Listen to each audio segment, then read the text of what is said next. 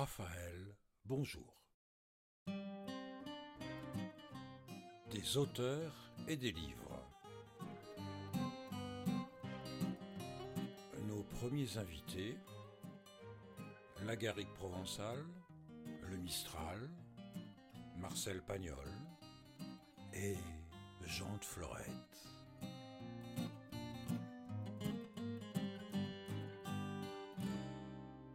Quinzième épisode. Après avoir lié en fagot les racines du figuier puis les roseaux, ils rassemblèrent les outils. On va manger à la colline demanda Hugolin. C'est pas la peine. Allons chez toi, on fermera les volets et après on fera la sieste. Ils redescendirent à Massacan. Le papé marchait en éclaireur devant Hugolin chargé des outils. Portes et fenêtres closes, ils mangèrent sous la lampe longuement et sans maudire. Le fagot de racine se consumait dans l'âtre. De temps à autre, ils échangeaient des clins d'œil et de petits éclats de sourire, comme pour célébrer la réussite d'une bonne farce. Les jours suivants, Hugolin prit l'habitude de retourner au Romarin aux premières clartés de l'aube. Il y montait sans le moindre bruit, l'oreille tendue, portant à tout hasard un couteau scie une hachette et une corde, comme quelqu'un qui va faire du bois. Il examinait d'abord longuement la tombe de la source, parce que l'eau, c'est traître. Quand on la cherche, on ne la trouve pas, et quand on veut l'arrêter, souvent, elle s'arrange pour ressortir en quelque part. Mais il constatait chaque matin que l'opération avait parfaitement réussi. Aucune trace d'humidité ne paraissait à la surface du sol, aucun rejeton du figuier n'avait surgi. Vraiment, ils avaient fait du beau travail.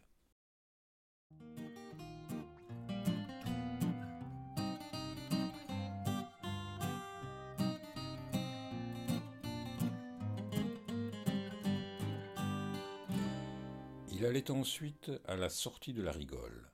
Parfois, il n'arrivait pas lui-même à retrouver l'endroit, et il en riait de plaisir et de fierté.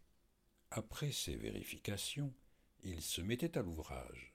Autour des oliviers, déjà cernés par des rejetons presque adultes, il se met à poigner des graines de chardon, de cyste, de clématite.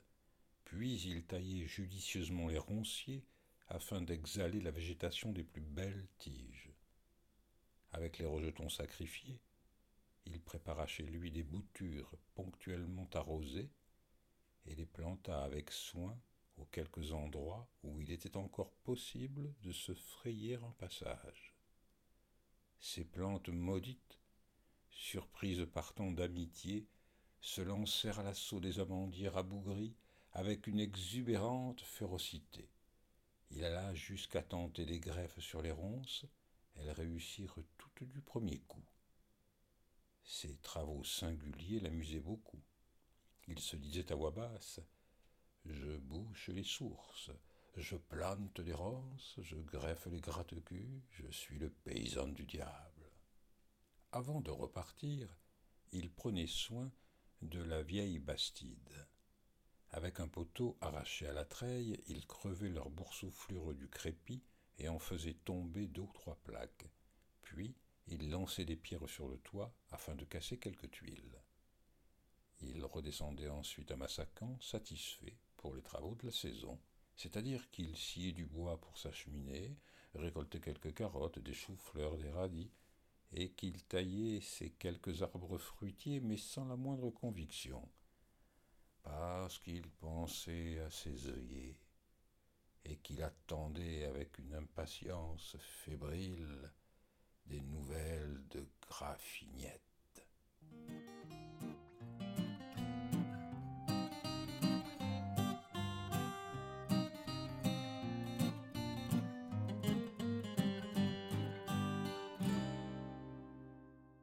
Un matin de décembre, en descendant des romarins, il trouva le papé assis sous le mûrier. Le vieillard, enfermé dans une longue pèlerine de berger, fumait sa pipe sous un soleil pâle et lointain. Quand il vit arriver Hugolin, il se leva et lui montra de loin une feuille de papier, Hugolin pressa le pas et demanda C'est la réponse? Et qu'est-ce que tu veux que ce soit?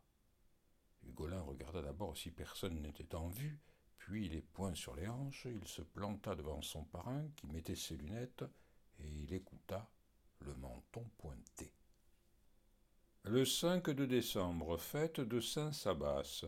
Mon cher César, tu fais toujours des coups extraordinaires. Après au moins trois douzaines de Noël, tu m'écris de Florette, et imagine-toi que le facteur me donne ta lettre juste le jour qu'elle est morte et que je revenais de l'habiller. Les voies de Dieu sont impénétrables, imagine-toi. C'est ça que je ne t'ai pas répondu plus tôt. J'ai dans l'idée qu'elle ne doit pas laisser beaucoup de sous parce que son mari est mort depuis cinq ou six ans et qu'elle vivait assez bien sans rien faire. De la viande tous les jours et du vin cacheté.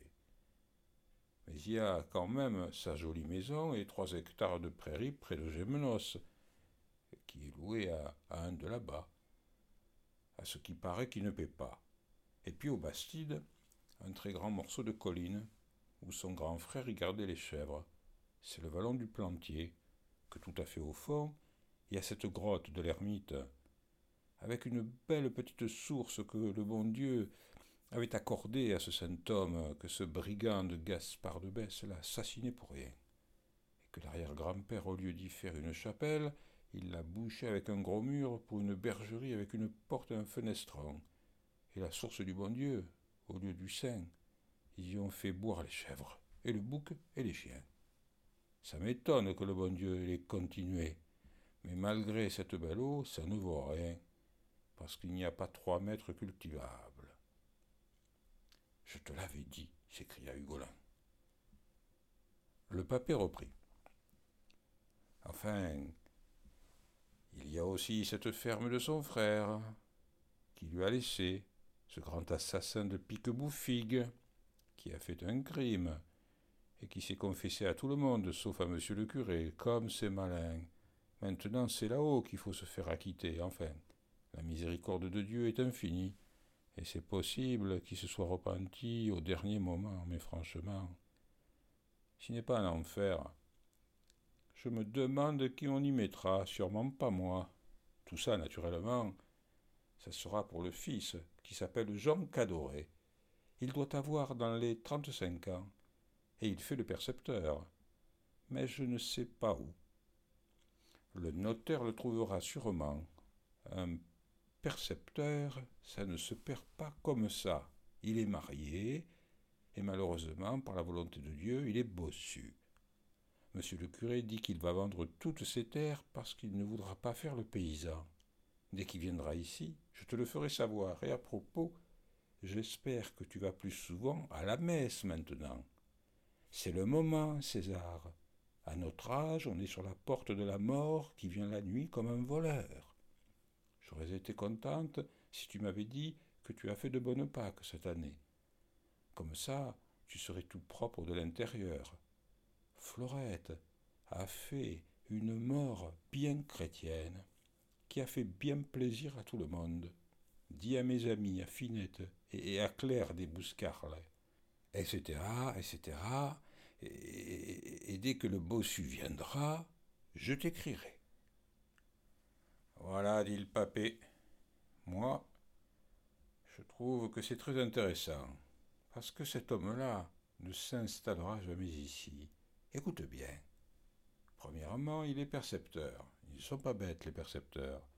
Ils savent bien que c'est plus facile de faire sortir l'argent de mes poches plutôt que de la terre. La terre est basse et les guichets sont hauts. Et puis un porte-plume, ça fait moins d'ampoule qu'une pioche. Deuxièmement, il est bossu. C'est souvent qu'un paysan devient bossu. C'est rare qu'un bossu devienne paysan. Ça c'est vrai, dit Hugolin. Ça, c'est très bon. Là, là, nous avons de la chance. Hein. et, alors, qu'est-ce que tu veux faire? Attendre. Et tu n'as pas peur qu'ils vendent tout son bien d'un seul coup? À quelqu'un de Gémenos ou de Roquevert Ça, ce n'est pas impossible. Mais s'il y en a un qui achète tout l'héritage, il ne gardera que le bon. Il sera bien content de revendre cette ferme, et pour pas cher encore. Dans l'état que tu l'as mise, si un paysan vient la voir du premier coup, il s'assoit par terre et commence à pleurer. Ça c'est vrai, dit Hugolin, avec une fierté d'artiste.